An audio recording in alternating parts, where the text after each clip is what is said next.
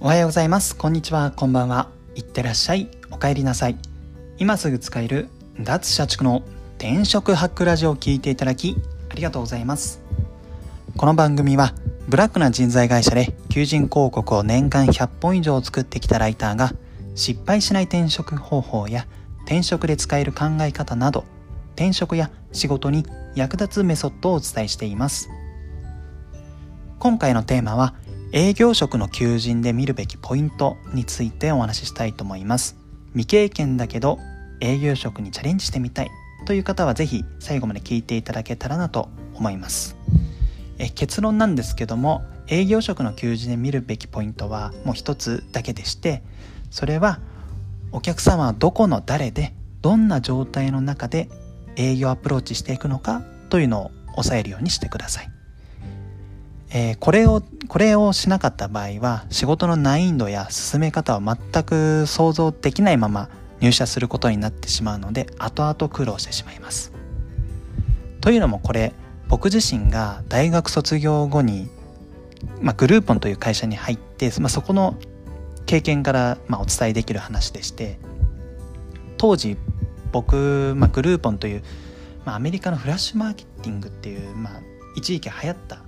マーケティング手法をやってる会社のなんか日本法人で、まあ、そこに新卒で入ることができたんですよね。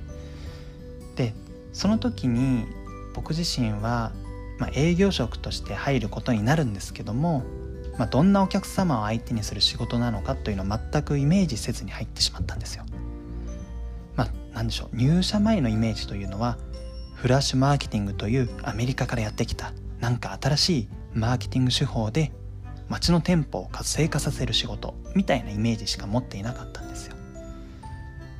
でただ実際に入社後にいざ営業となると、まあ、この何もお客様のことをイメージしていなかったものですから非常にギャップがありまして苦労したんですよ。で具体的にじゃあ入社後に分かった営業として相手をするお客様についてなんですけども、まあ、どこの誰でっていうポイントでいくと美容室やレストランなどの個人事業主ででどんな状態でっていうのはもうすでにホットペッパーとかグルナビで集客を行っている状態。で集客に困ってはいるもののグルーポンという会社知らないしフラッシュマーケティングっていう手法も知らない。っていう状態です。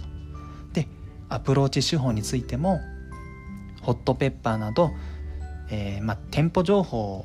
店舗情報があるそのサイトですよね。そこから上から下へ、まあ、とりあえず電話をかけまくる。というアプローチ手法でかつアポイントを取ったらそのアポイント先で飛び込み営業も行うみたいな感じだったんですよ。もう、えーと、入社前は、まあ、アメリカのイケてるマーケティング手法で、まあ、店舗の集客を手伝う手伝う仕事みたいな感じに思っていたんですけどもいざ入るとめちゃめちゃ泥臭いザ営業の仕事だったんですよね。ですので非常に僕自身まあもう正直まあ入社前にそういうのちゃんと想像すればよかったんですけど僕自身はそれをしなかったできなかったので、まあ、そこで実際に入ってみるとまあイメージとかけ離れた仕事内容ですごくギャップに悩まされました。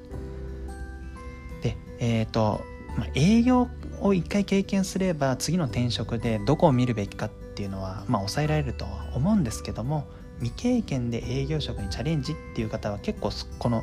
どういったお客様にアプローチするのかという観点がちょっと見えないままなんとなく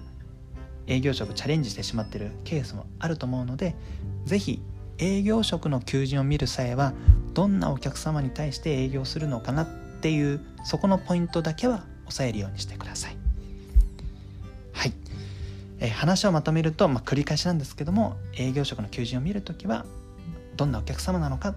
それを理解してください。そうでないと仕事の、まあ、営業の難易度とか仕事の進め方を全く想像しないまま就職することになってしまうので後々苦労してしまいます。はい、えー、本日の放送は以上となります。あなたの転職活動の成功を祈りつつ今日はこの辺でまた明日。